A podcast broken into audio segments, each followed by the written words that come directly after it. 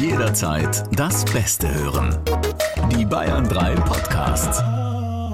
Bayern 3 True Crime. Tödliche Verbrechen. Für Kinderohren ist dieser Podcast nicht geeignet. Und Achtung, Triggerwarnung. Diese Folge enthält Schilderungen von Gewalt, Sex oder schrägen Sexpraktiken. Einige Menschen können auf entsprechende Szenen sensibel reagieren. Schnell ist das Haus von Beamten umstellt. Durch die offene Terrassentür gelangen die Beamten in die Wohnung. Hier offenbart sich ihnen ein grausames Bild. Strafverteidiger Dr. Alexander Stevens erzählt im Gespräch mit Bayern 3 Moderatorin Jacqueline Bell von wahren Verbrechen. Ho, ho, ho. Hello, hello, hello. Schön, dass ihr bei uns seid bei einer neuen True Crime Folge, so kurz vor Weihnachten. Und Alex sitzt hier schon im Holzfällerhemd. Oder? Was, ist also das, Moment das, mal, das ist mein ugly Christmas Pullover, den ich extra für dich angezogen habe. Aber so Christmas-mäßig ist der nicht. Also ich beschreibe ihn euch mal kurz. In schwarz-weiß. Schwarz und grau. Okay, er ist gestrickt. Das vielleicht. Er ist gestrickt, hat weihnachtliches Muster und es, der Gag ist, dass er schwarz-weiß ist. Naja, aber so ein Rentier oder sowas vorne drauf. Wer hat so eine Bommel oder ja, so. Wer hat denn sowas noch heutzutage? Ich habe tatsächlich so ein Christmas Onesie. Also der praktisch, da sitzt die Mütze auf und dann ist da oben so ein Stern drauf. Wie sieht Heiligabend eigentlich bei dir aus? Was machst du? Bei mir ist es ja so ein bisschen zerrissen, denn meine Mutter ist ja Engländerin und feiert deswegen auch ganz klassisch die englischen Weihnachten am ersten Weihnachtsfeiertag, denn da feiern ja die Engländer und die Amerikaner. Das heißt, der 24. ist dann immer der Family meines Vaters vorbehalten, wobei an dieser Stelle schöne Grüße an meinen lieben Bruder. Er seit neuestem den Heiligabend zu Heiligmittag erklärt hat und wir alle schon um 14 Uhr antanzen dürfen, der Kinder wegen. Aber ich bleib dabei, es heißt halt nur mal Heiligabend. Hey, wenn ihr irgendeine Frage an uns habt, schickt sie uns gerne durch über den Bayern 3 Instagram-Kanal, wenn ihr Feedback von uns habt, was wir vielleicht auch besser machen können. Und wir haben noch eine Nachricht von der Vanessa bekommen. Liebe Jacqueline, mein damals noch Verlobter und ich waren im Oktober bei eurem Live-Podcast in Mainz, ohne vorher eine einzige Folge eures Podcasts gehört zu haben. Mittlerweile sind wir verheiratet und gerade in unseren Flitterwochen in Mexiko. Und was soll ich sagen? Wir suchten eure alten Folgen jeden Tag am Strand durch und sind mittlerweile bei Staffel 5 angekommen. Wenn ihr mal wieder in unserer Nähe seid, kommen wir sicher vorbei. Vielen Dank für den tollen Podcast. Und herzlichen Glückwunsch an euch, Vanessa. Ich hoffe, ihr habt schöne Flitterwochen, auch wenn wir irgendwie anscheinend die ganze Zeit mit dabei sind. ja, also trinkt ein Mojito, für mich zumindest mit. Für Alex ja nicht, ne? Der ist ja abstinent. Oh, wenn ich so auf unser Jahr zurückblicke mit dieser Tour, es war echt der absolute Wahnsinn. Ihr habt uns so reich beschenkt, auch mit diesen ganzen Süßigkeiten. Es, da haben auch diese süßen Briefe, die ihr uns geschrieben habt. Alex hat sogar letztens einen alkoholfreien Wein bekommen. Stimmt. Ja und alkoholfreie Pralinen. Ja. Wir freuen uns total über eure ganzen Nachrichten, euch einfach mal live zu sehen. Wir sind nächstes Jahr auf Tour in ganz Bayern unterwegs, Straubing, Altötting, Starnberg, Rosenheim, Nördlingen, aber auch außerhalb von Bayerns, Stuttgart, Berlin. Wir haben, glaube ich, schon wieder um die 30 Termine stehen für nächstes Jahr. Ähm, gut, dann starten wir doch jetzt mal rein in unsere heutige Folge. Wir haben heute einen Fall für euch mit dabei. Das ist eine extrem rätselhafte Geschichte. Und aus Datenschutzgründen dürfen wir euch dieses Mal tatsächlich auch nicht verraten, was Alex mit dem Fall zu tun hatte. So ist es, aber ich kann versichern, ich kenne ihn in- und auswendig. Und damit meine ich nicht nur den Fall, sondern auch die ganzen dicken Leitsordner, die die mhm. Akten umfassten. Und ich kann euch versichern, Alex ist auch nicht der Täter. Es klingt immer so, aus Datenschutzgründen können wir euch nicht sagen, was Alex mit dem Fall zu tun hatte. Hm. Das Besondere an dem Fall, er beginnt als reiner Indizienprozess. Also es gibt am Anfang keinen einzigen Beweis und dann gibt's eine richtig krasse Wendung, mit der keiner so wirklich gerechnet hat. Zum Schutz der Personen haben wir in diesem Fall auch wieder die Namen geändert. Wir hören rein in unseren heutigen Fall, den Weihnachtsmord. Es ist später Heiligabend. Nur noch vereinzelt laufen Menschen durch die abendlichen Straßen, meist mit Geschenken bepackt, Kerzen und Lichterketten glitzern in den Fenstern, es duftet nach feinem Essen und immer wieder klingen Kinderlachen und Weihnachtsmusik durch die Nacht. Nur in der Villa in einem wohlhabenden Viertel in Gütersloh ist es an diesem 24. Dezember 2013 seltsam still. Erster Weihnachtsfeiertag. Vicky und ihr Lebensgefährte Florian haben den gestrigen Weihnachtsabend dieses Jahr nur mit ihrem elfjährigen Sohn und Florians Schwester gefeiert. Vickys Mutter und ihr Onkel waren diesmal nicht dabei, wie sonst immer. Den Geschwistern war der Trubel zu viel. Die beiden Rentner, 74 und 77 Jahre alt, wollten lieber einen ruhigen Abend zu Hause in ihrer gemeinsamen Villa verbringen.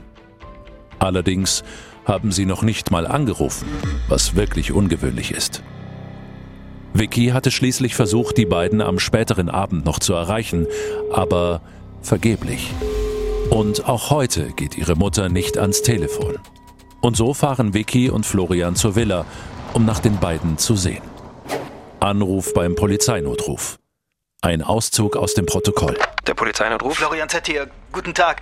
Wir sind hier in der Parkstraße 1a. Da liegt jemand auf dem Boden. Die Terrassentür ist offen hier zum Wohnzimmer. Es sieht nicht gut aus. Hier ist überall Blut. Ich habe Angst. Die sind alle hier erschossen. Die liegen hier alle. Was heißt alle? Der Hund, mein Onkel, meine Mutter äh, liegen hier irgendwie erschossen oder was. Ich weiß auch nicht. Okay, Sie gehen nicht in die Wohnung. Alles gut. Wir kommen. Haben Sie mich verstanden? Wenige Minuten später wird die Stille dieses ersten Weihnachtsfeiertages durch die Sirenen von Polizei und Krankenwagen zerrissen. Schnell ist das Haus von Beamten umstellt. Durch die offene Terrassentür gelangen die Beamten in die Wohnung. Hier offenbart sich ihnen ein grausames Bild. Direkt vor der Tür liegt ein beigebrauner Mischlingshund, offensichtlich tot. Etwas weiter entfernt entdecken sie eine männliche Person in Bauchlage. Unter dem Kopf eine riesige Blutlache. Im Rücken mehrere Stichwunden. Später wird sich herausstellen, es ist Vickys Onkel. Auf dem Weg in den ersten Stock liegt eine weitere, weibliche Leiche. Vickys Mutter. Auch sie liegt auf dem Bauch, ist blutverschmiert und auch sie hat mehrere große Stichverletzungen. Einer der Messerstiche wurde mit massiver Brutalität am Auge durchgeführt. Selbst die hartgesottensten unter den Mordermittlern haben so etwas noch nie gesehen. Dann fällt den Polizisten plötzlich etwas auf. Es riecht extrem merkwürdig im Haus. Es riecht nach Gas. Gerade noch rechtzeitig können die Beamten eine Kerze löschen, die im Wohnzimmer noch brennt. Ermittlungen werden später ergeben, das Haus war kurz davor, in die Luft zu fliegen. Heftig. Als erstes findest du deine eigene Mutter hier tot in ihrem Haus liegen und dann merkst du danach, dass du eigentlich knapp einer Explosion entgangen bist. Und in dem Fall kann man wirklich von ziemlich knapp sprechen, denn die Feuerwehr würde nachher feststellen, dass der Gasanteil im ersten Stock bereits nahe der Explosionsgrenze war, sprich noch ein paar Minuten mehr und das ganze Haus wäre in die Luft geflogen. Und dann kann man sich auch vorstellen, dass das nicht nur das Haus selbst betrifft, sondern auch umgrenzende Häuser. Die ganze Nachbarschaft war hier in akuter Lebensgefahr. Und das Gas, das ist ja nicht zufällig ausgetreten. War ja kein Gasleck.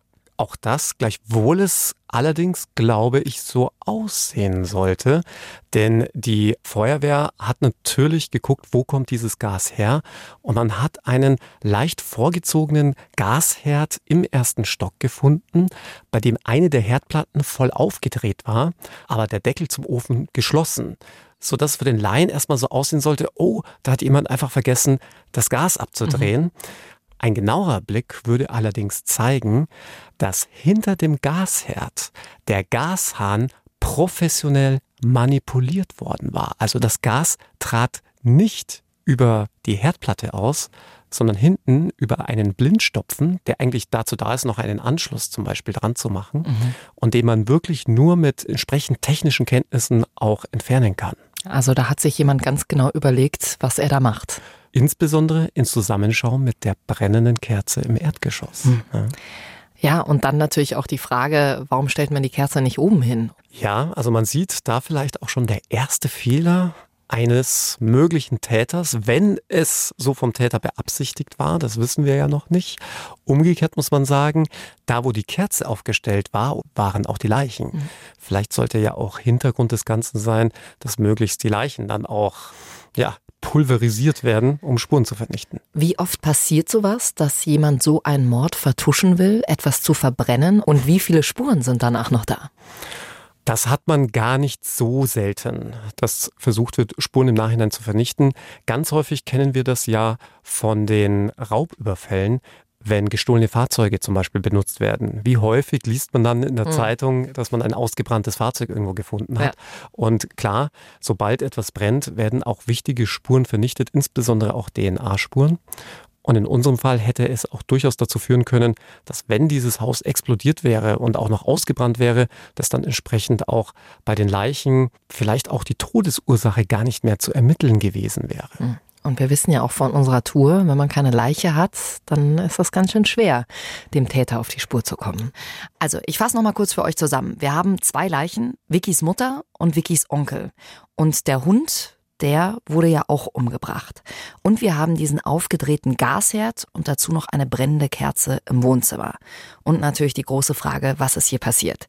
Wir dröseln das mal zusammen auf und schauen mal genauer hin, wer erstmal die beiden Toten überhaupt waren. Wir haben einmal Vickys Mutter, die war eine pensionierte Ärztin und er, der Onkel von Vicky, ein Lehrer auf dem Gymnasium. Es war ein recht reiches Geschwisterpaar, das weiß man auch, und sie haben ja zusammen in diesem Haus gewohnt. Weißt du warum? Also ist ja recht untypisch, dass äh, Geschwister zusammenwohnen in so einem Alter. Das haben die Ermittler relativ schnell in Erfahrung gebracht. Der Mann von Vickys Mutter war erst kürzlich verstorben. Vickys Mutter hatte daraufhin Angst, alleine in diesem großen Haus zu leben, auch so ein bisschen am Stadtrand und in einer sehr luxuriösen Gegend. Und dort hatte es auch schon Einbrüche gegeben. Mhm. Insoweit wollte sie da auch nicht alleine leben. Und zum anderen war Vickys Onkel eingefleischter Junggeselle und hatte jetzt auch kein Problem damit, dieses ganze erste Stockwerk in diesem doch sehr luxuriösen Haus zu bewohnen. Ja, und deswegen stand ja auch im ersten Stock nochmal ein Gasherd, weil er ja seinen eigenen Wohnbereich dort oben hatte. Genau, alles wichtige Informationen für die Polizei. Generell sind so die ersten Schritte der Ermittler, sich mal ein Bild davon zu machen, wer sind die Toten überhaupt? Wie haben die gelebt? Ja, wie sind da die Lebensumstände? Und bei Vickys Mutter wusste man relativ schnell, dass sie gesund, rüstig und geistig fit war. Noch dazu, dass sie lange Jahre als Ärztin praktiziert hatte und jetzt immer noch Privatpatienten empfing. Mhm. Allerdings jetzt mehr so in die Richtung Naturheilkunde. Aber man hatte auch herausgefunden, also sie war schon sehr deutlich dem rechtskonservativen Lager zuzuordnen. Und auch das waren ja alles Punkte, die für Ermittlungen ein Ansatz sein können. Also zum einen, man lebt in einem total luxuriösen Haus, in dessen Nähe es schon Einbrüche gab, sprich vielleicht ein Raubmord. Andererseits, oh, die ist sehr rechtskonservativ. War das vielleicht irgendeine Racheaktion? Dass sie letzten Endes Feinde hatte?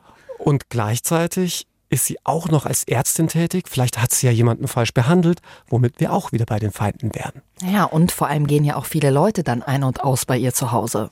Und gleiches gilt natürlich auch für Vickys Onkel. Auch den hat man dann nochmal genauestens unter die Lupe genommen.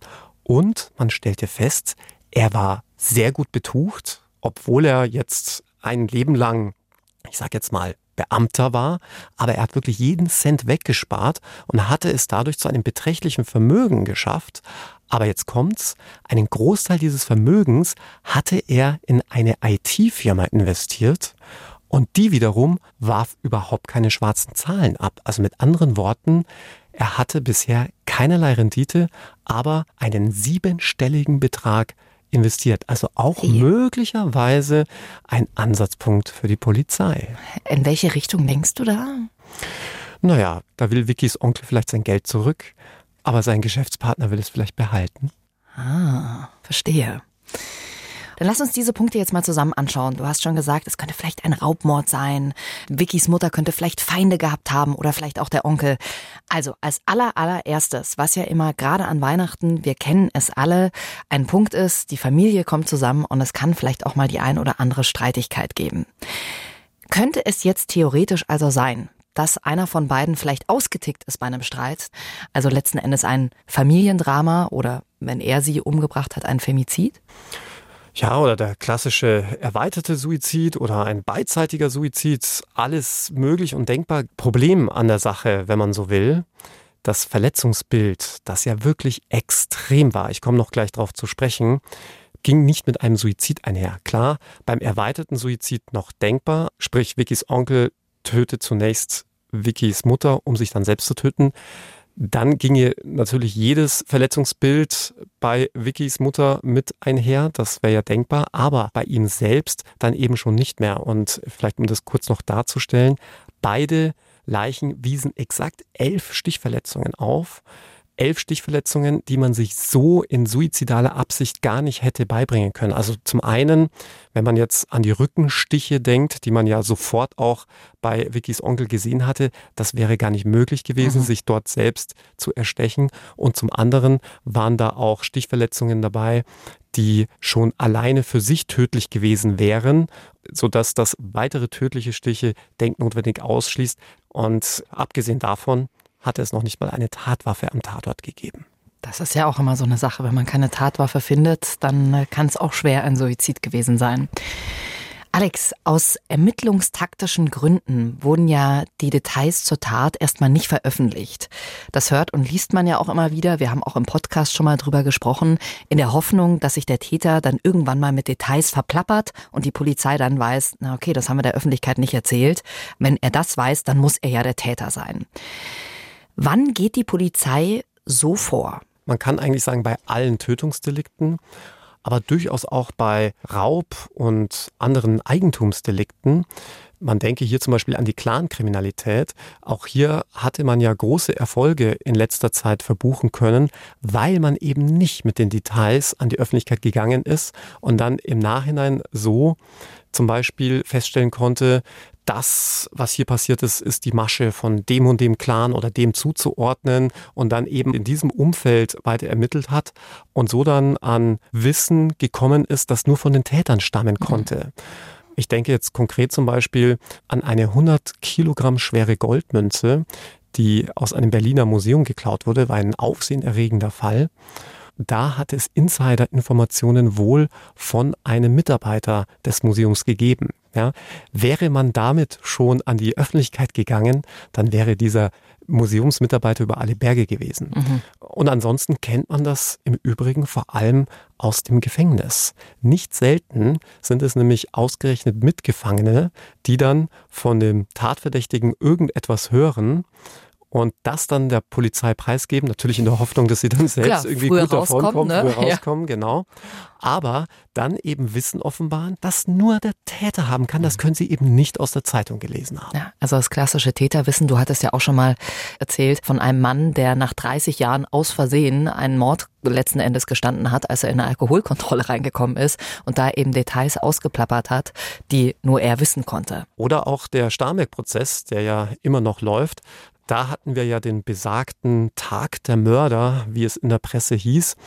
Da war nämlich von der Abteilung, in der sich die beiden Angeklagten, insbesondere der Hauptangeklagte, befand, sämtliche Mitinsassen vernommen worden und die waren auch alle entweder wegen Mordes angeklagt oder schon verurteilt worden, deswegen Tag der Mörder. Und die wussten auch alle etwas zu berichten, was der Hauptangeklagte hier in der Zeit gesagt haben soll. Man muss da, wie gesagt, sehr vorsichtig sein, denn so ganz uneigennützig geben Knackis ihr Wissen ja nicht preis. Natürlich.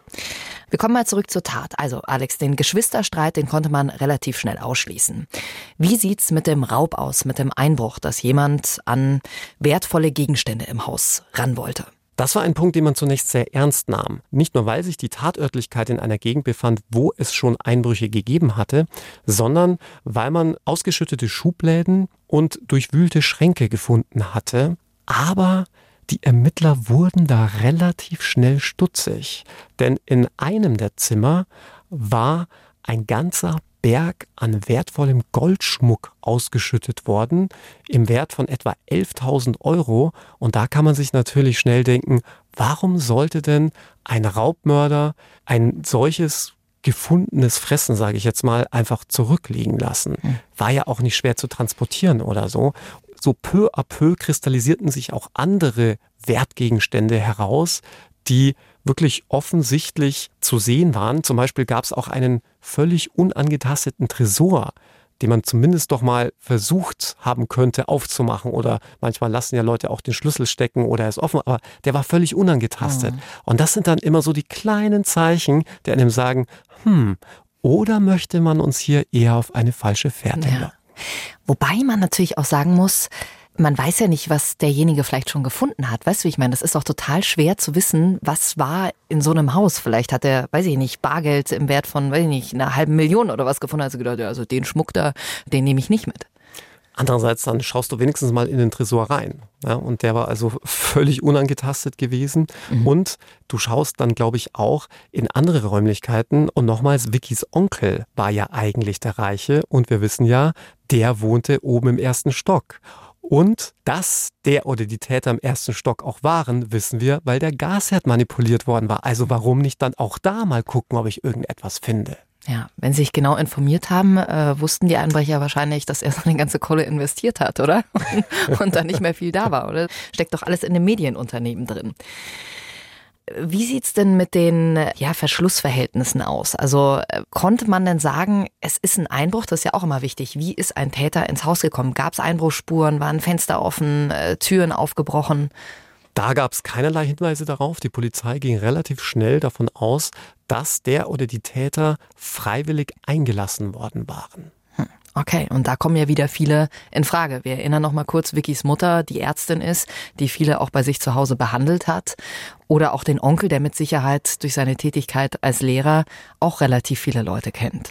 Oder ganz banal gesprochen, jemand, der sich als Sternsinger ausgegeben hat und dann als jemand ganz anderes entpuppt. Lass uns mal zur Leichenschau, zur Rechtsmedizin kommen. Du hast gesagt, sie wurden relativ brutal ermordet. Jeder wurde mit elf Messerstichen getötet. Was konnte man noch sagen? Das war schon mal etwas sehr Auffälliges für die Polizei.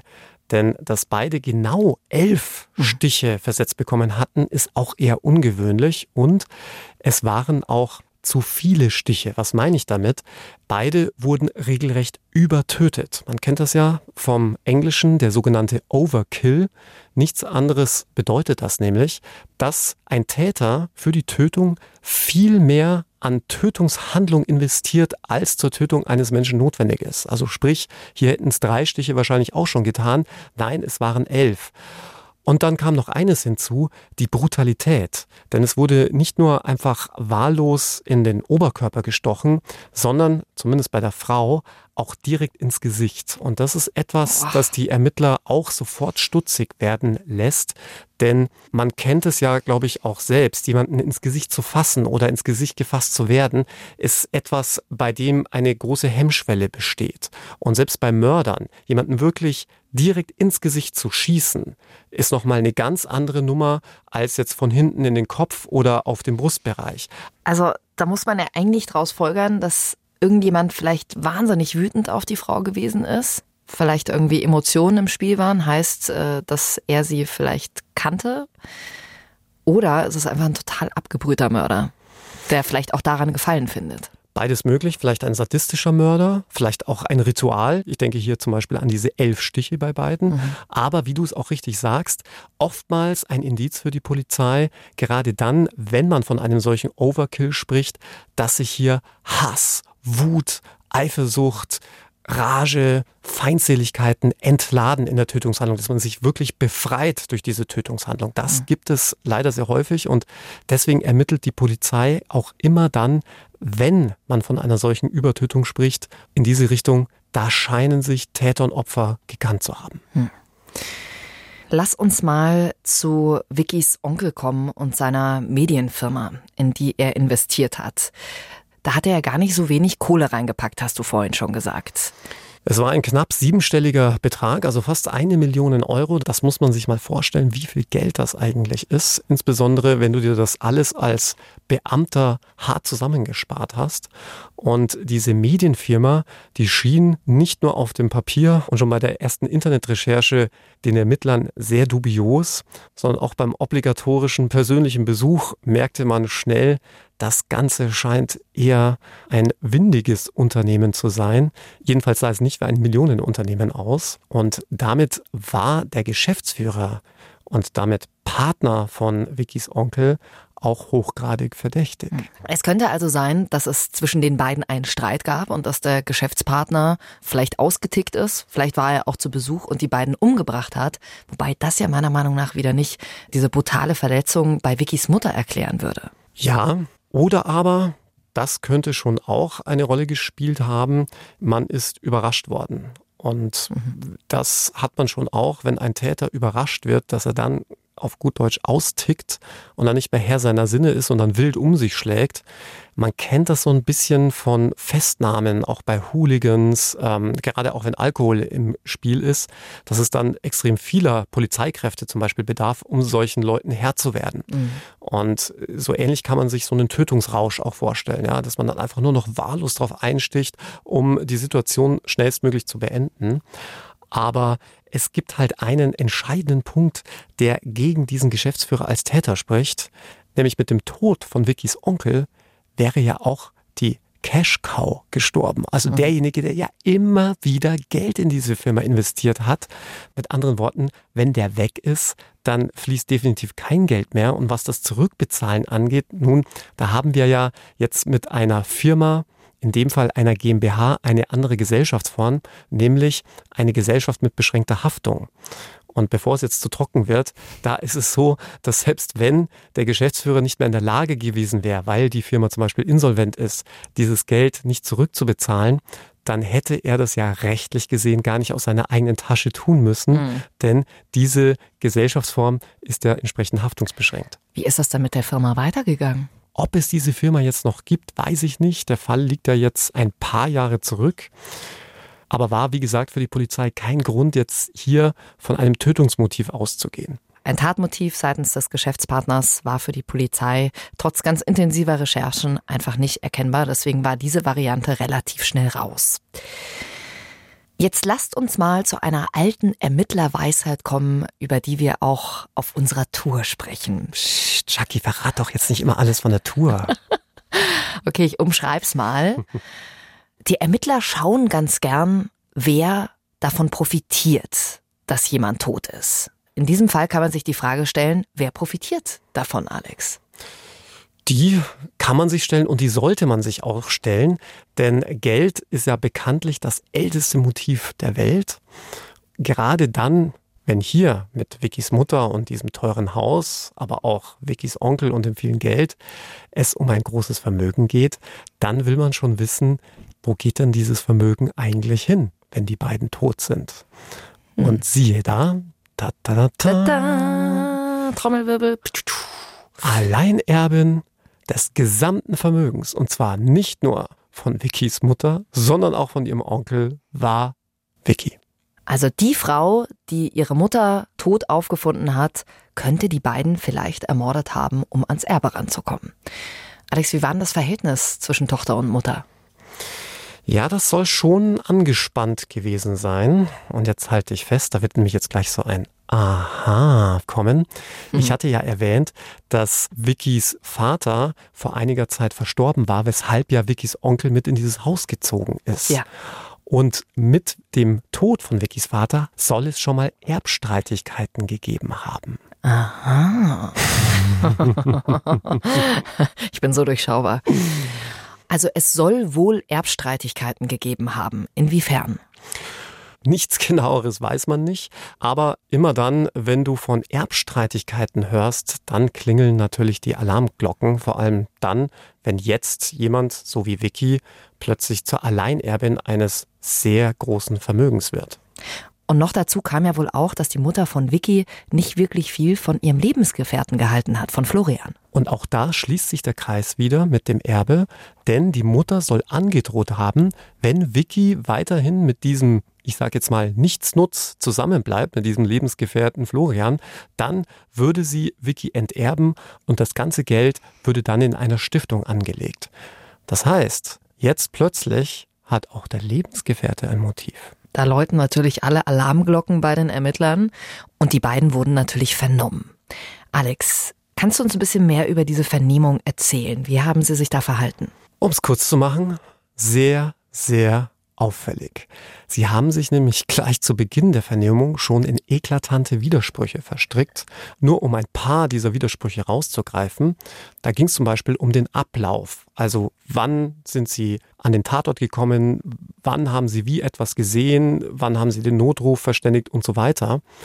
Da war zum Beispiel plötzlich die Rede davon, dass man schon durch das Fenster einen der beiden Leichname gesehen hätte, was aber im Nachhinein gar nicht möglich gewesen wäre. Ja, und da mhm. kann man natürlich als Ermittler auch schnell auf den Gedanken kommen, aha, vielleicht hatte er oder sie diesen Leichnam ja aus einem ganz anderen Winkel gesehen, nämlich als sie die Tat begangen haben. Mhm. Und da gab es dann noch eine andere Sache. Es hieß, ähm, man wäre zur Terrassentüre reingegangen das sei aber ohne weiteres nicht möglich gewesen, weil der tote Hund nämlich genau vor der Terrassentür gelegen habe.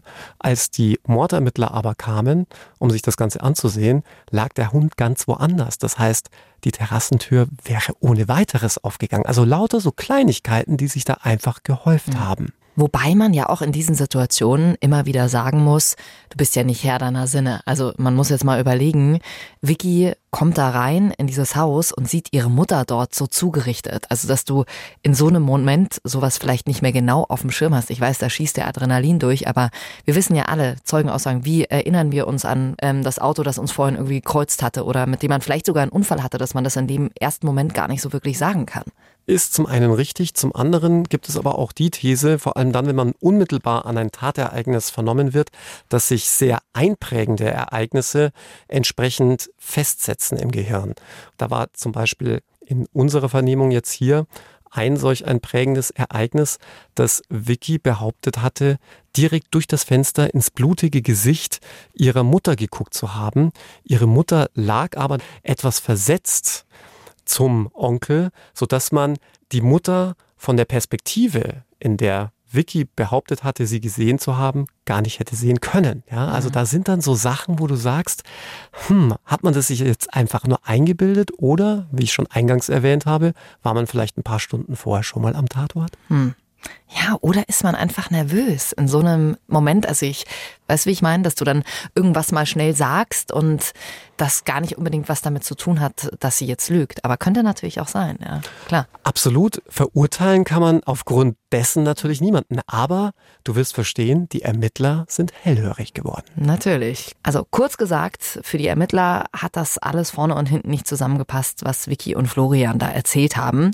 Und dann muss man auch noch sagen, äh, sie profitieren ja auch ordentlich davon, wenn die Mutter eben nicht mehr da ist, dieses Millionenerbe. Also wir haben da ja auch ein eindeutiges Mordmotiv. Absolut. Umgekehrt muss man sich aber dann wahrscheinlich auch die Frage stellen, wenn wirklich Vicky und ihr Lebensgefährte Florian irgendetwas mit dieser Sache zu tun gehabt hätten, hätten sie sich einem explosionsgefährdeten Haus genähert, dort dann auch noch auf die Polizei gewartet und sogar in das Haus reingegangen? Hm.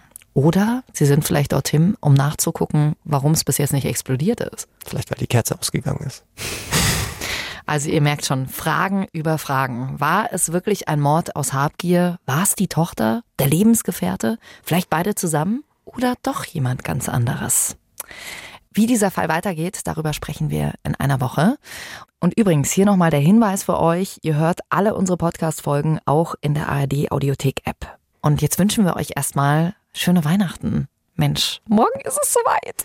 Ich weiß ja noch, wie das früher war, ne? Dass man äh, vorm Wohnzimmer warten musste und dann hat die Glocke geläutet und dann durftest du erst reingehen, bis man dann irgendwann festgestellt hat, das war einfach der Papa, der mit der Glocke geläutet hat. Ach komm, Jackie, du glaubst doch auch immer noch ans Christkind. Ja. Ich weiß noch, wie mein Bruder dann immer damals, der ist fünf Jahre jünger als ich, oh, schau mal, da vorne siehst du es noch. Und er, ja, ich sehe es. Und ich dachte mir so, okay. Aber die Vorstellung ist schön. Weihnachten als Kind war schon noch ein bisschen toller, ne?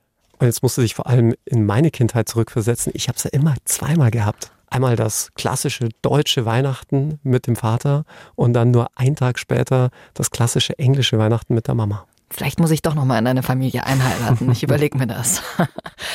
Und wenn ihr sagt, Mensch, ihr seid ja gemein, jetzt lasst ihr uns hier einfach über Weihnachten ohne richtigen True Crime Stoff, dann habe ich hier noch was für euch. Hört mal rein. Unsere Kollegen Hausmann und Benecke, also Thriller-Autorin Romy Hausmann und der Forensiker Dr. Marc Benecke, ihr kennt ihn vielleicht, die sprechen auch über wahre Fälle. Und äh, das sind Fälle, die es bei der Buchrecherche von Romy nicht in die Bücher geschafft haben, weil die Fälle so wahnsinnig absurd und grausam und klischeehaft sind. Und Dr. Benecke, den kennt ihr ja auch, der ist für die Benefacts zuständig und spricht dann auch über Lügendetektortests, Betäubungsmittelanalysen oder auch Zahnabdrücke und wie die bei der Aufklärung helfen können. Also wirklich super, super Podcast und ein sehr guter Ersatz für uns. Hausmann und Benecke findet ihr überall, wo es Podcasts gibt. Viel Spaß beim Hören. Merry Christmas. Streitet euch nicht und äh, habt ein schönes, besinnliches Fest. Wo ist mein Geschenk? Äh, Okay, macht's gut. Ciao, ciao. True Crime. Tödliche Verbrechen. Noch mehr packende Podcasts jetzt auf bayern3.de und in der ARD Audiothek.